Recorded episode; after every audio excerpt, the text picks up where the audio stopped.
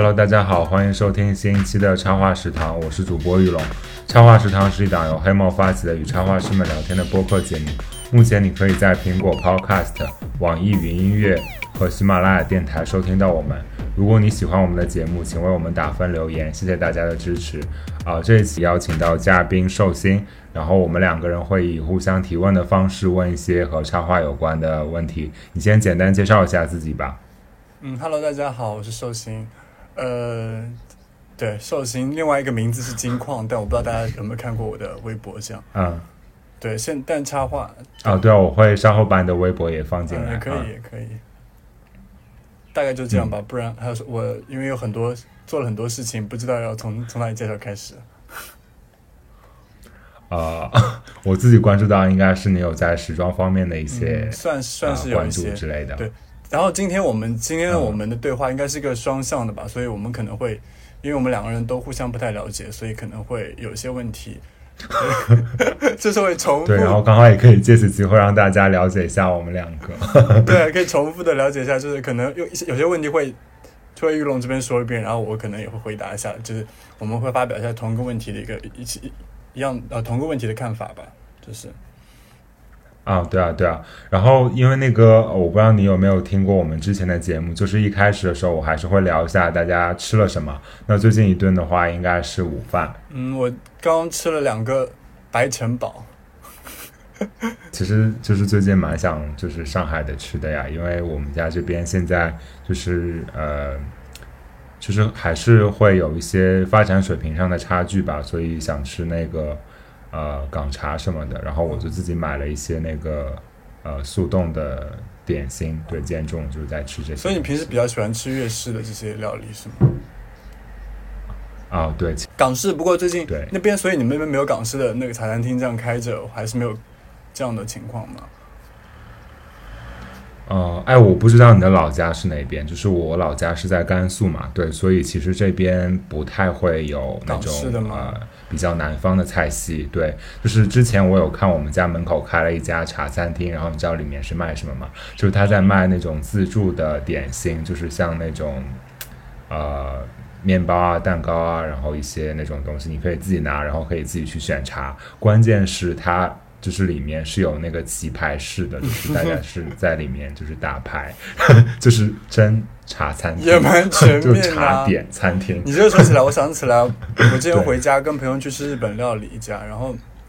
我当时想说点一个泡菜，这样就是很普通的小菜，结果他上来的是一盘腌白菜。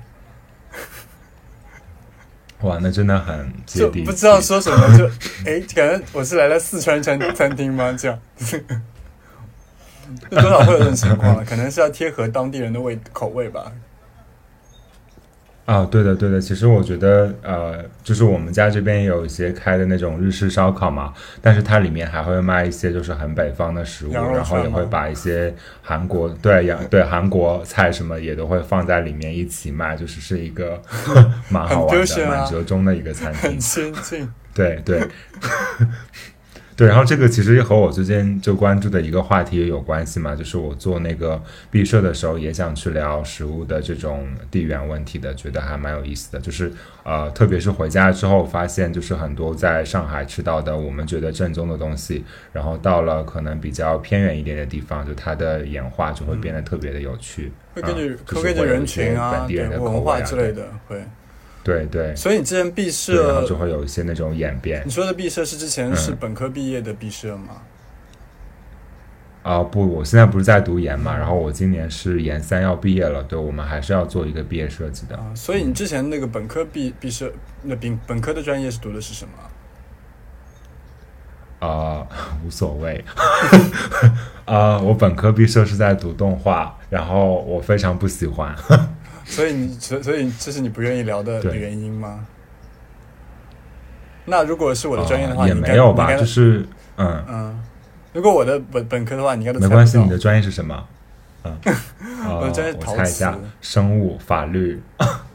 我刚才已经说了，你没有听到，是陶瓷。对啊，应该大家都想。玩，那不是很好玩吗？大家都觉得很好玩吧？可能我觉得大家觉得好玩的原因，是不是因为？他会就是你毕业以后会拿到有很多实体的东西在你手上，是这个是这种感觉吗？啊。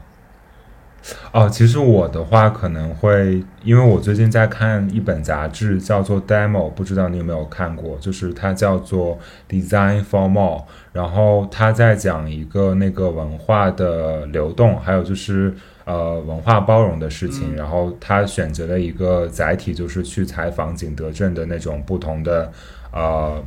呃，怎么说？就景德镇不同的一些艺术家或者是工匠吧，就是每个人都提供了一些特别独特的视角。比如说，有些人是在做高仿瓷器的，然后有些可能是在和国外的客户就接一些外贸订单，然后他可能会去做一些那种外销瓷的东西啊。这一个门类本身就是特别有趣的，就是他会把一些国外人喜欢的东西，然后通过中国的方式，然后画在上面，或者是有一些非常折中的东西，嗯。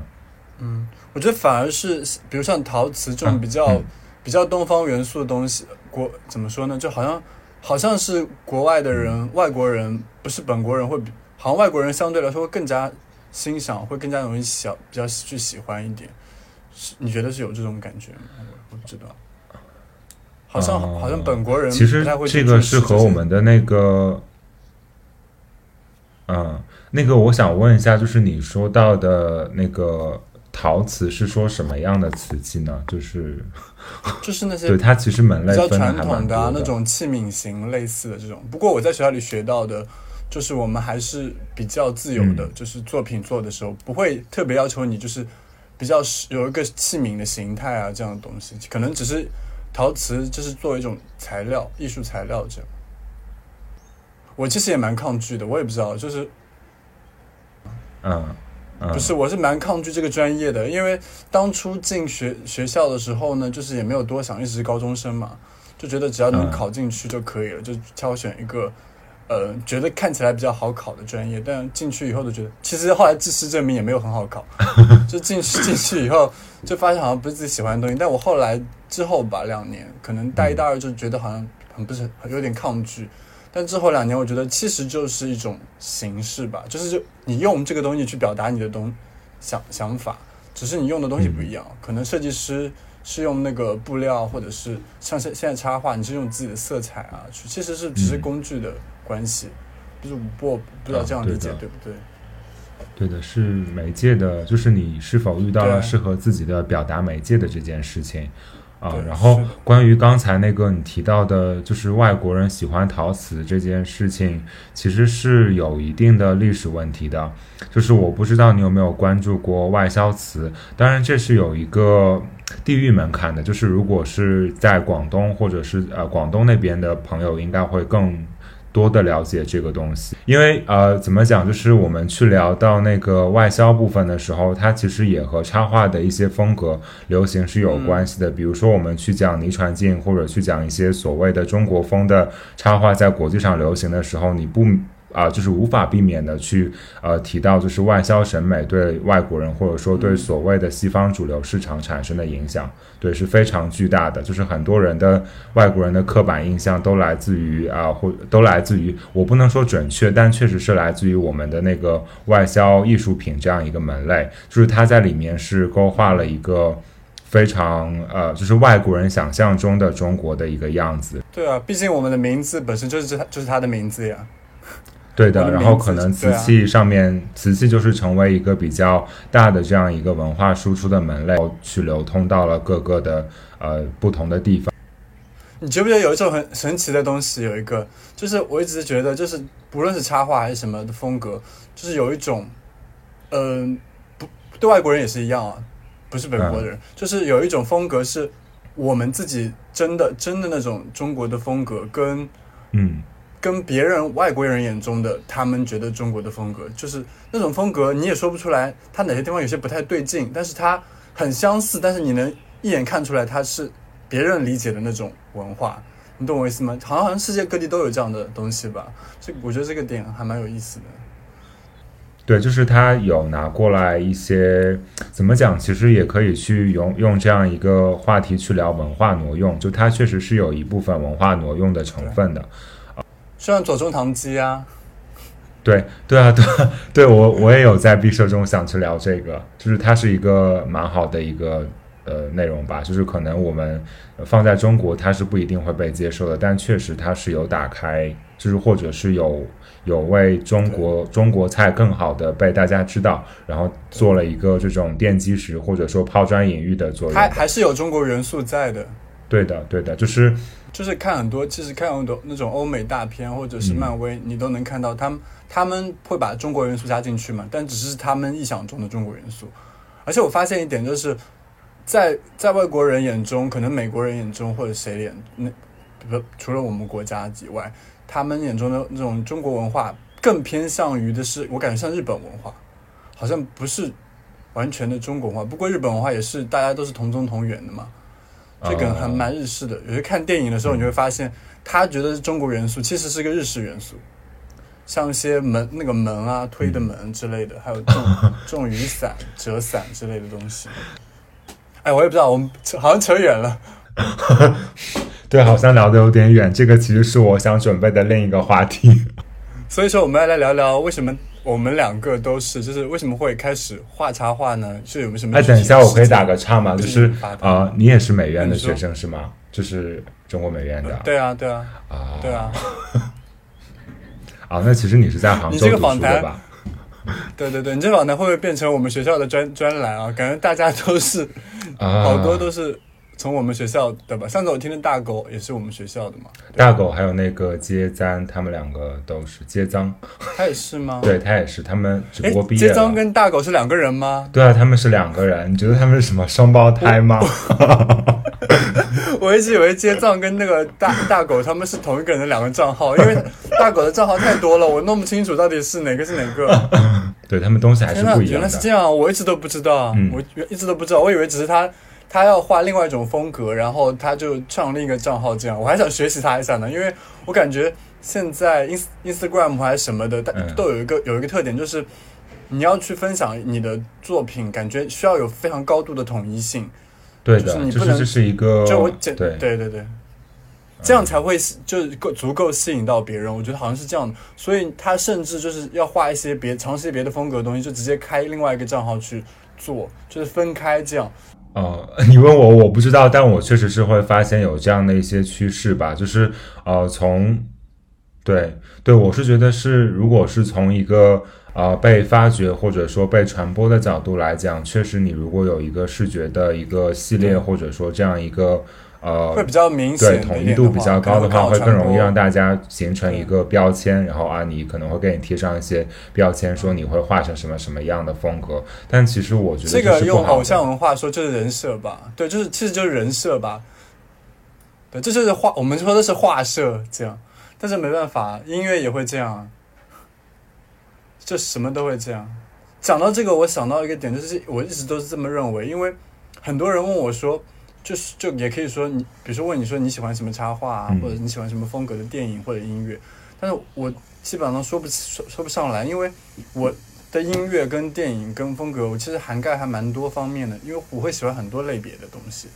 但是我觉得，我觉得音乐被发明出来这么多分支分类，或者插画把它分类分出来，都都好像是为了方便一些什么东西，感觉是方便方便被传播。还是方便被售出售，还是被商人方便归类？这样我不知道是为了方便谁，但是好像不是为了出于去艺术本身的那个表达，你觉得是？啊，对我当然是这个样子了，就是我们现在去聊。呃，我们可以放下插画，然后去聊一些已经被定义过的东西，比如说我们去聊印象派，或者聊后现代主义，去聊波普艺术。其实这些东西或者说这些分类都不是由那些艺术家们自己来创建的，它是被后人或后人为了方便区分教学，或者说去区分他们的一个艺术，就是一个整体的艺术风格的走向，然后被灌，就是把他们强行分类到了一起。但其实如果我们把它他们他们拎出来当成一个个例来看的话，就是他们的东西其实并不是那么的完整。就是我觉得，就是因为这样，反而其实已经已经影响到受，就是普通的人，就是大家会说啊，我只听什么什么这样，我只听摇滚乐之类的。我想说，真的会有这样的人吗？你只听摇滚乐，那你其他的音乐都无法接受吗？难道你就狭窄成这样吗？会？哎，我这样说是不太好，对，会把一大堆听人都得罪掉。就我觉得人应该都是。多元的吧？每个人应该天生就多元的，不可能有个人说我只我只喜欢这个。对啊，人是特别复杂的这件事情，我觉得很多人都不会意识到，而且特别是在中国的这种互联网的偶像文化的影响下，就是我们一定要让他的这种个人形象变得非常鲜明，但这其实是很反。就是常规的或者很反人人性的。然后你，我看到你之前发我的问题里面，让我去聊自己喜欢谁啊，或者这种音乐什么的，我觉得我也聊不出来，就是因为有很多啊，就是我可能现在喜欢 City Pop，City Pop 就是那个日本八十年代的，对，呃。他那个时候就是像一些西方的音乐，在西方的流行乐在取经，然后把又把一些非常日本的呃音乐器拿来去呃演奏，但是又不是按照那种传统的方式去演奏，日本和西方文化交交合的一些东西。嗯，可能说不定我听过这这类的，但是我可能没有去了解他的名字啊或者什么的，很多时候我都都会这样感觉。我因为我在。在一个广告公司任职嘛，然后会去找这些 KOL 或者找一些合作的人的时候，你会发现一个点，就是客户的要求非常有一点畸形，就是那种感觉是，他会他需要有这个人有他自己的个性跟特点，而且是非常非常非常显著，但是呢，他的个性又不能非常显著，因为他需要被他的品牌融合，这样融合进来，这样，所以他不能太异军突起，你懂我意思吗？然后会造成。他们要合作那个人的要求非常的奇怪，就是这个人很特别，但是又不能很特别，这 这你懂那种感觉吗？就是他他特别，然后造成一种现在的文化。我觉得我们现在的很多，包括呃，可能也不算讽刺吧，很多推广的，包括有商业合作的一些艺术家，呃，有可能会有这样的特点，就是他们有一种模式化的个性，就他的个性。是在商业的那个要求之内的，就是他的个性是所谓的个性，所谓的流行，所谓的文化年轻啊，像比如现在 youth culture 大家理解的那种东西，是所谓的 youth culture，但是真正的 youth culture 是什么？未必是那些东西。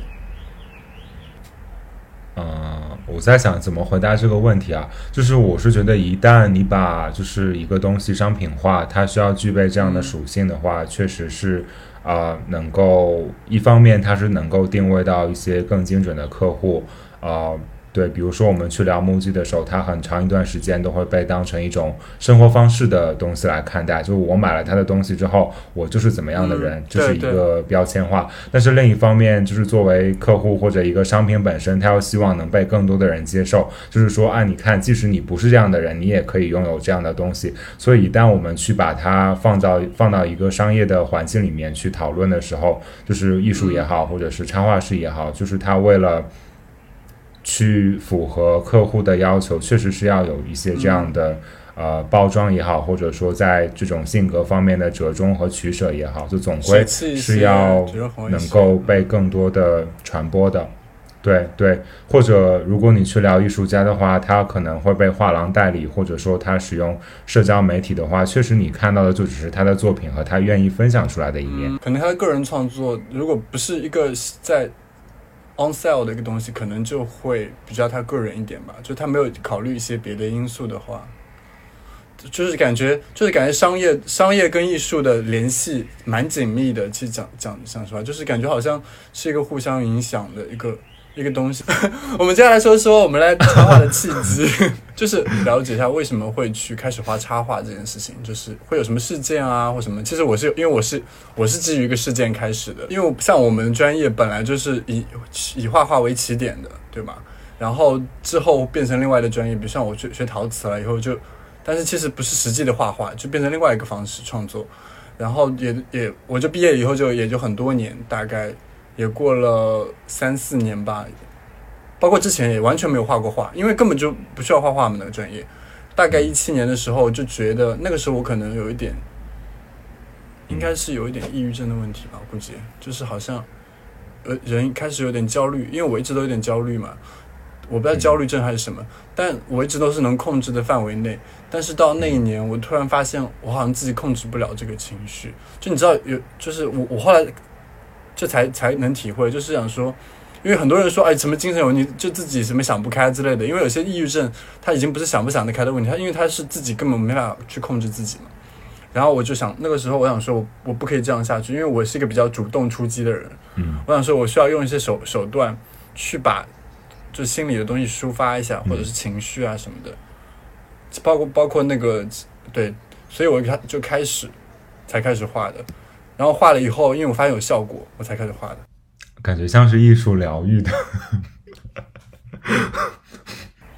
没有，我之前其实有有就是有说过艺术疗愈的坏话了，但是现在就是听下来，对，就是你可能找到了一个表达情感的窗口，但很多时候就是我们并不知道自己要怎么去表达，或者怎么样去找到一个窗口。因为我觉得很多人没有一个窗口去说，因为人一定要去表达吧，我觉得是应该表达的吧，人不然不然的话他就会会有点需要生病的吧。对，你也说的很网红，因为感觉人是需要输出跟输进的吧，就是适当的。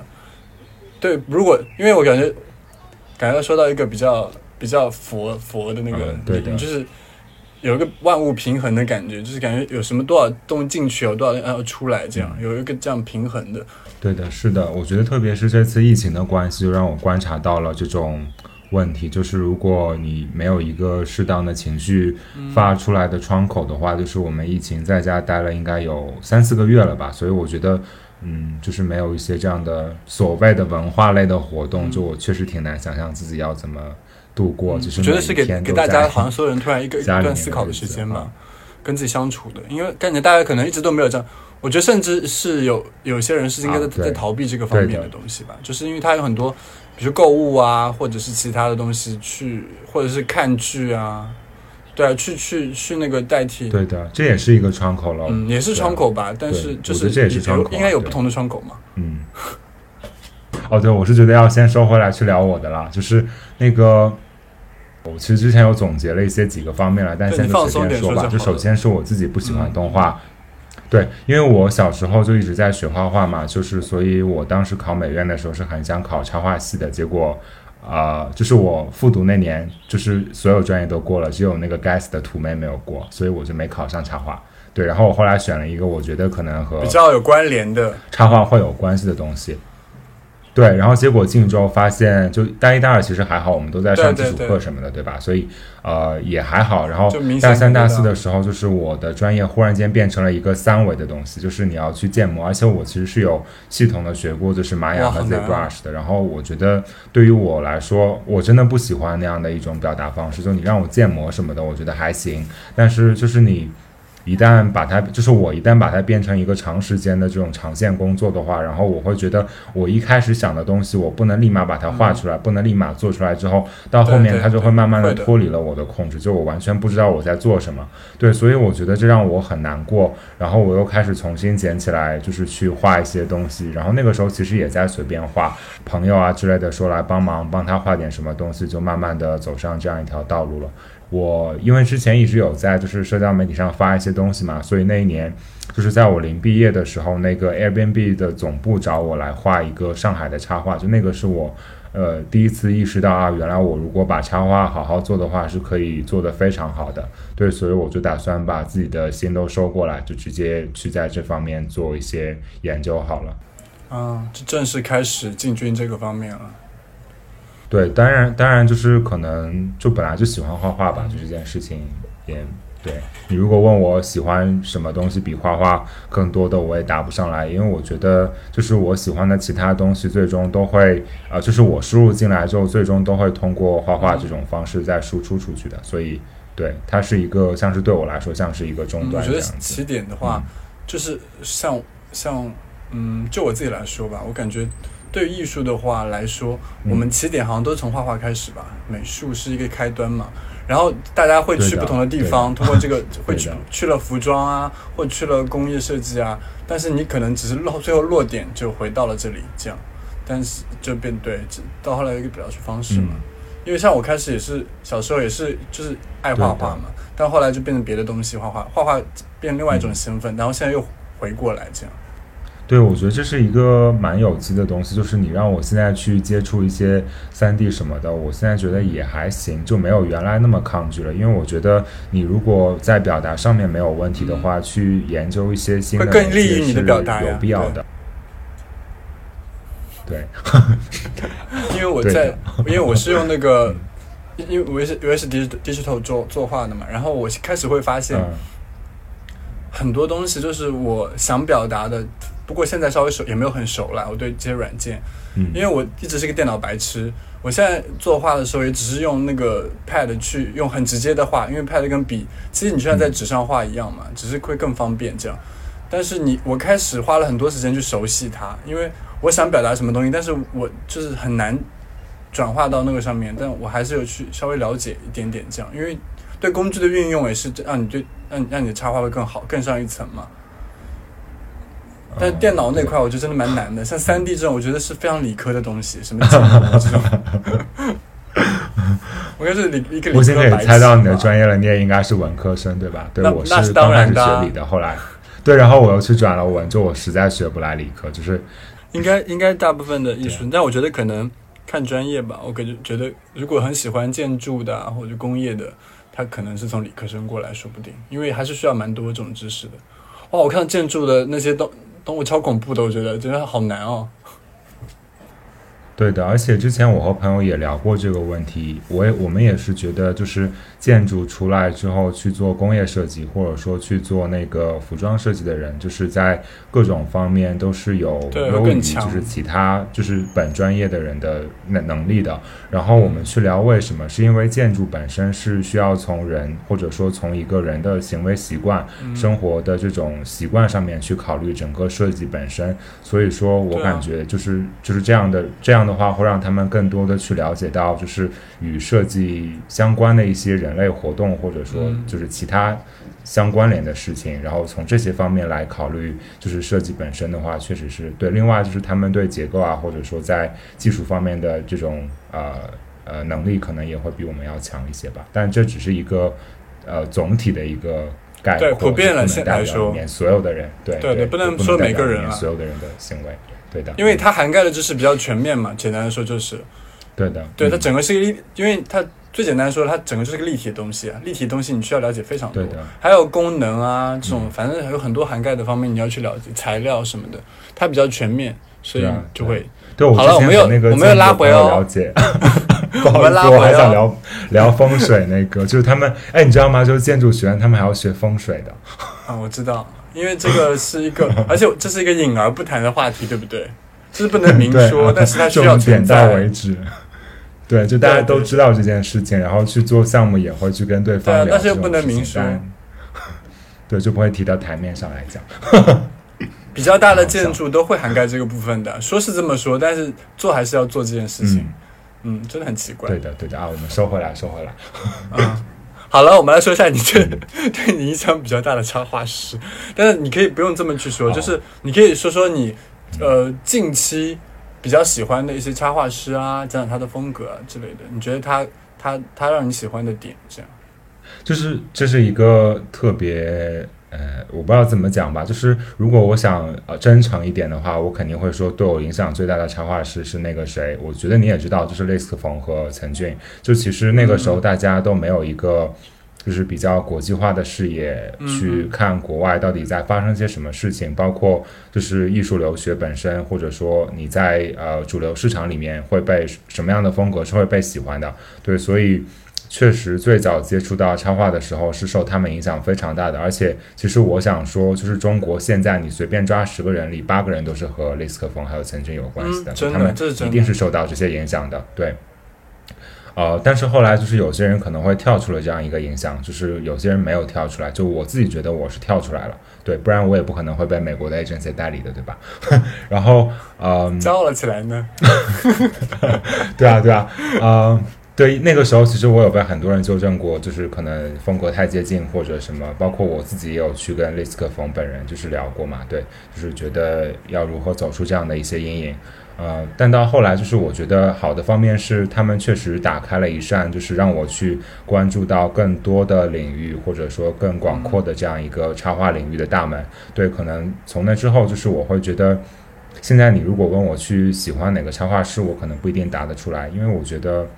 就是你在全球化的背景下去讲，很多人画的都差不多，然后画的好的人嘛，其实就那些，对吧？然后我会觉得，如果现在让我去聊我喜欢什么东西，我可能更愿意去想想啊，我喜欢哪些艺术家，我喜欢哪些流派，我喜欢什么音乐，我喜欢看什么书。我觉得这些其实对我来说是对，所以我用的，所以我都问题后面有写啊，我都有写，我说或者其他任何作品，因为我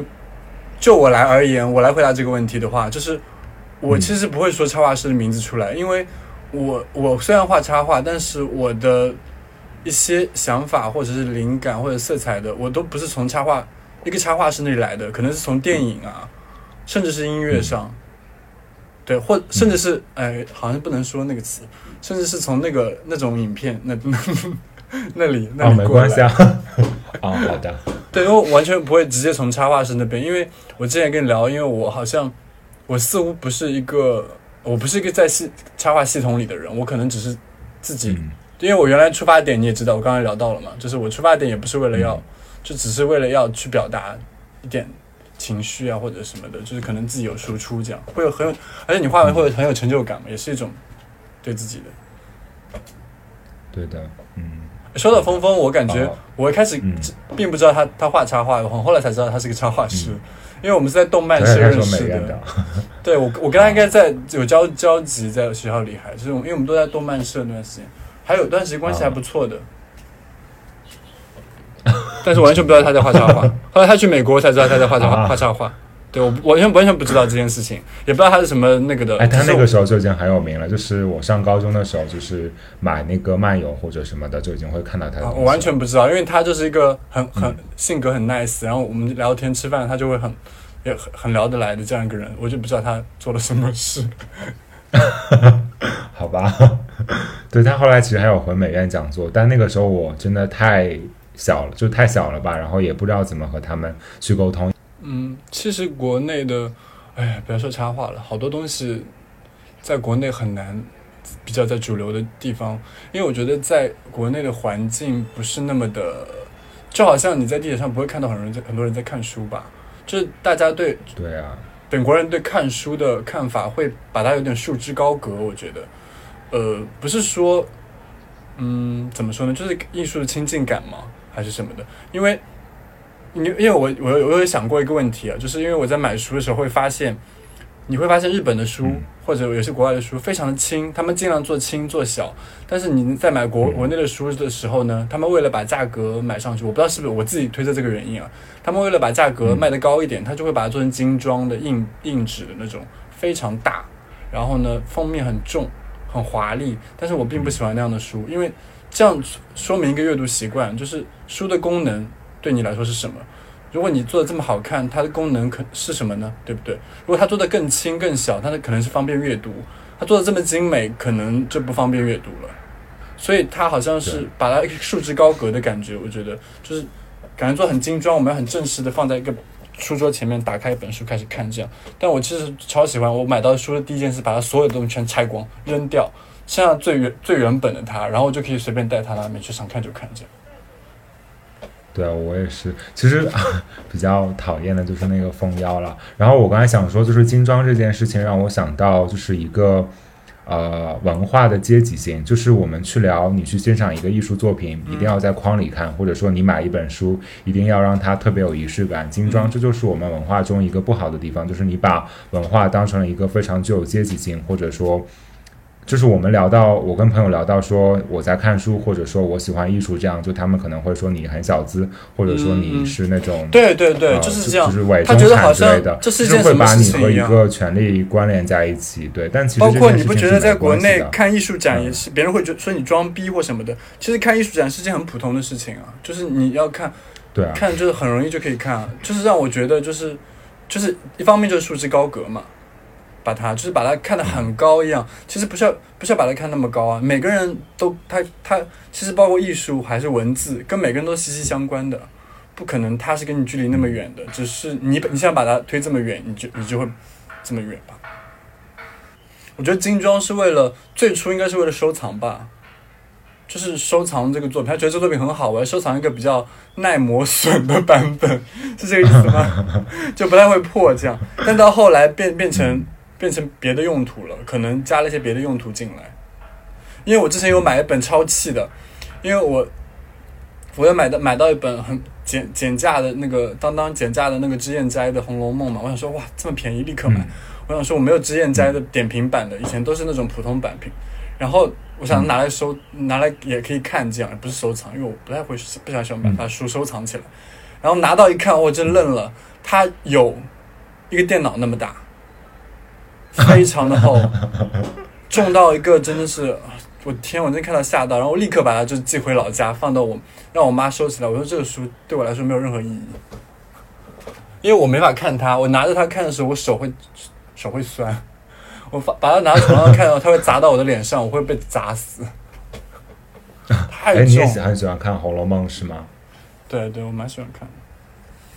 呃，我其实高中的时候也蛮喜欢的，但不过我看的方式是连环画，就我那个时候有收集了一套就是《红楼梦》的连环画，对，然后也有那个时候不是有百家讲坛嘛，对，然后有去看那个谁刘星宇的《红楼梦》的点评。刘心武啦，好像。啊，刘星武，不好意思打扰了。流星雨可能是 流星雨，可能是 流星雨，那个很像一个新偶像的名字，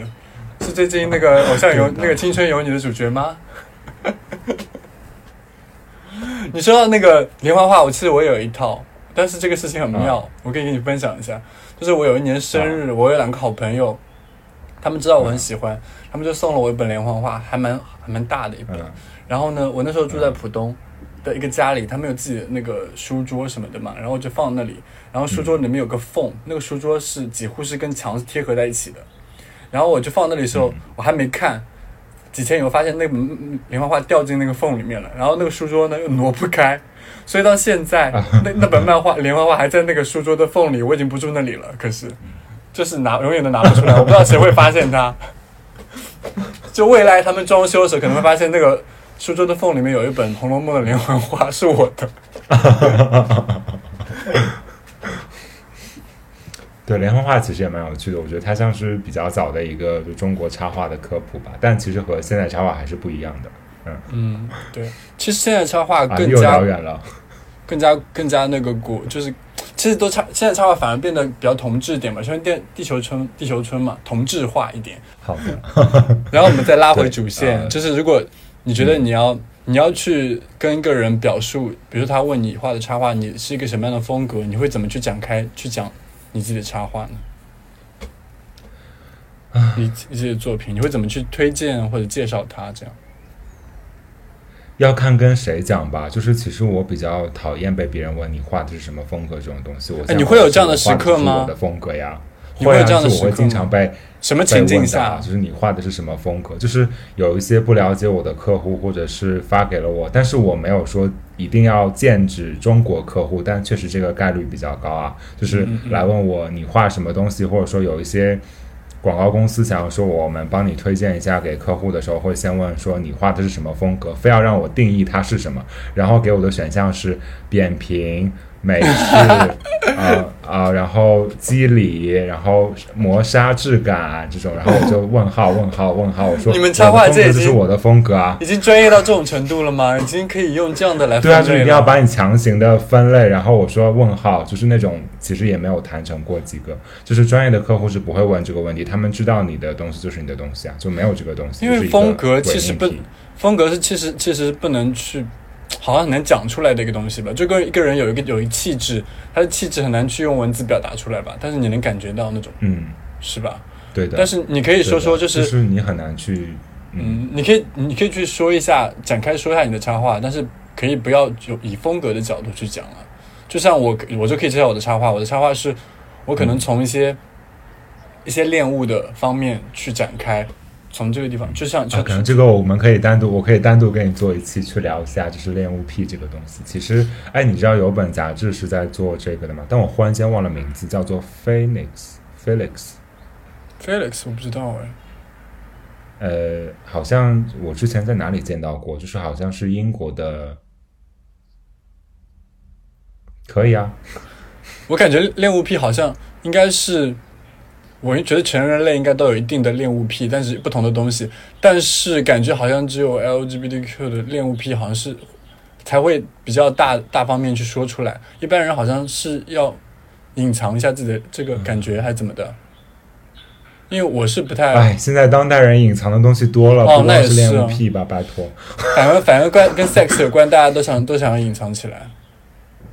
对啊，就是呃，我之前在看那个什么弗洛伊德的书啦，就是它里面确实讲了一些恋物癖和我们成长经历的关系嘛，就啊就觉得这是一个人特别正常的东西了，在我看来，就是只不过可能因为呃，只要不伤害的，只要只要在不伤害别人的情况下，其实也没什么关系啊，只是每个人的爱好而已。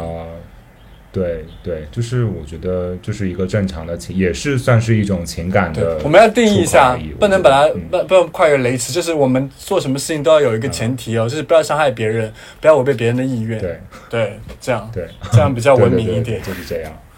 好像我觉得应该要回到我这边了吧，就是这个。对啊对啊，你说 啊，你觉得你的插画其实好难讲啊。很难讲吧，就是因为你，我觉得你应该也知道，我有很大一部分都是商业作品了，就是它是要以服务客户为前提的，所以我放在首位的肯定是如何在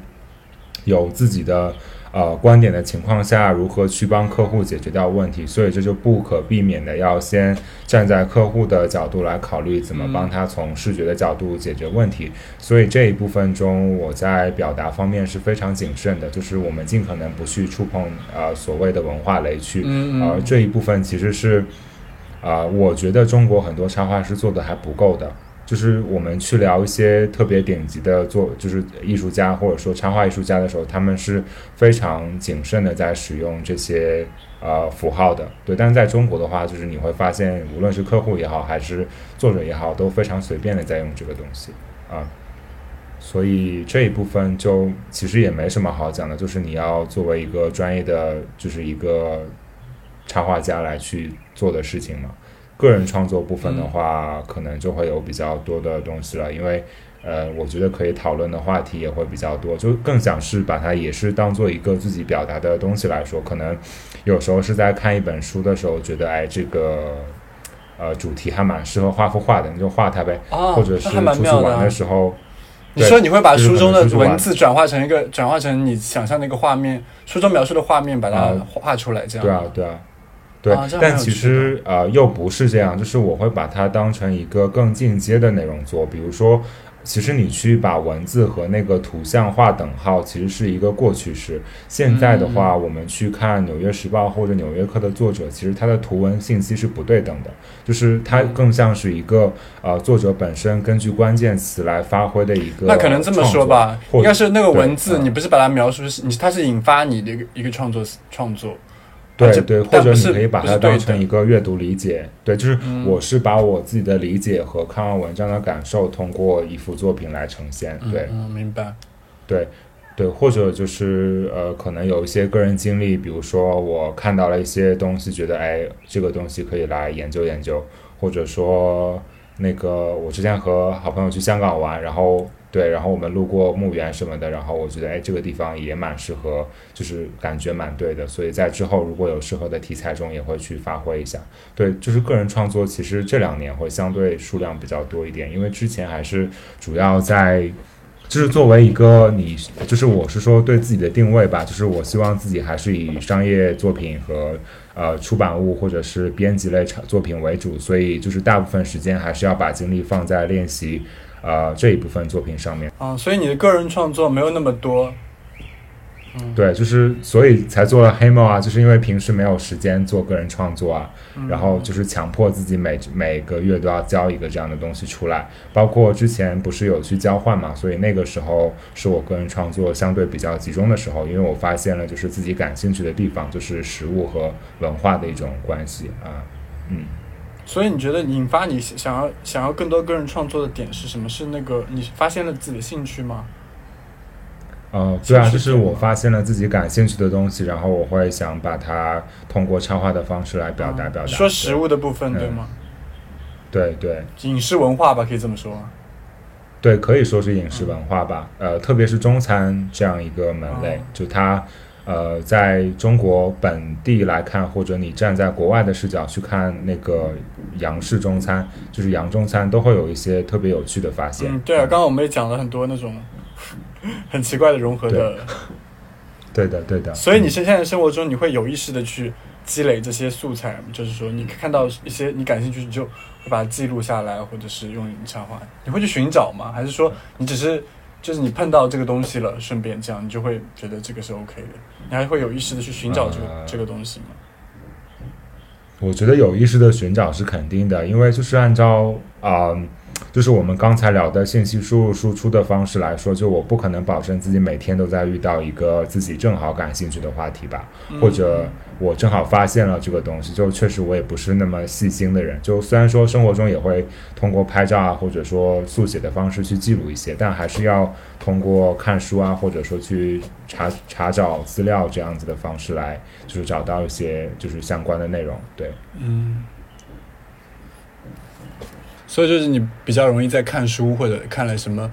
纪录片或者是影像之后，你会比较引发你的个人创作，对吧？嗯，对。当然自己在创作前肯定还是要再去整理整理，或者去再找找就是一些相关的资料嘛。就总的来说，我是觉得从图像到图像之间进行转化是一个比较低级的转化，就是从呃一个具体的概念或者从一个你发现的现象本身，然后去进行图像转化，就会相对来说比较有可。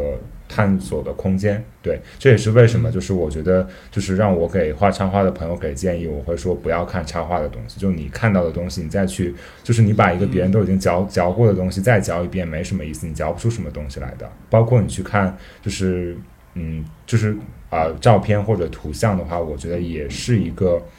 需要去慎重考虑的东西吧，因为毕竟你拿到的是一个。嗯，那我觉得我现在就在这个阶段，很很不安全感觉。对，我觉得毕竟你拿到的是一个二手的信息，就你不是拿到了一手信息的。就一手信息，它应该是会更观念或者说更呃抽象的东西，就它本身是没有以图像的。对，我觉得最后最后的发展应该应该是这样一条道路。可能最初，我觉得我现在我我现在有点，其实我现在在在创作的时候有点心虚或者什么，因为觉得我我其实就是你讲那种从图像到图像，但是我不可能不是直接把它。可能我自己再会转化一下，就是把加进一些我自己想要表达的东西嘛。但可能还是基于图像到图像。但是我觉得可能一个一是一个一个目标吧。我觉得之后可能会到一个你要把自己想的一个东西或者一个东西把概念转化成一个你想你想创作的东西。嗯，对的。当然，我觉得这是一个需要界定范围的啦。比如说，我画一些人物什么，或者我知道你肯定也会画很多人，就是那种时候，如果我对动作方面有问题的话，我可能会借助图图片参考。对，但就只有这一部分而已，其他部分的话，可能还是要你自己去提取，或者说。对，就是还是我不能说完全避免了图像这一部分，因为我确实需要一些资料来帮助我支撑画面，或者说让我去找到一些可以视觉的东西。但总的来说，从概念本身出发的话，不要太过于还是还是还是有区别的吧？可能因为那个图，比如说那那那个那那张图片或者素材，它本身表达的东西跟你之后完成的东西可能是不一样的，对吧？我觉得这样的话还是有点区别吧，不是说你完全把它临摹下来，只是用另外一种方式，你可能加进了一些别的含义融合，那可能也是一种，对吧？也是不一样的东西嘛。但我觉得最后发展，可能我也比较想要，因为我之前有采访过一个就是香港的艺术家，他他是那种，他我就很羡慕他，他对肢体那种已经很了解了，就是他就可以信手拈来，他想要什么样的动作跟什么样的肢体，就立刻可以把它创出来，而且他是那种。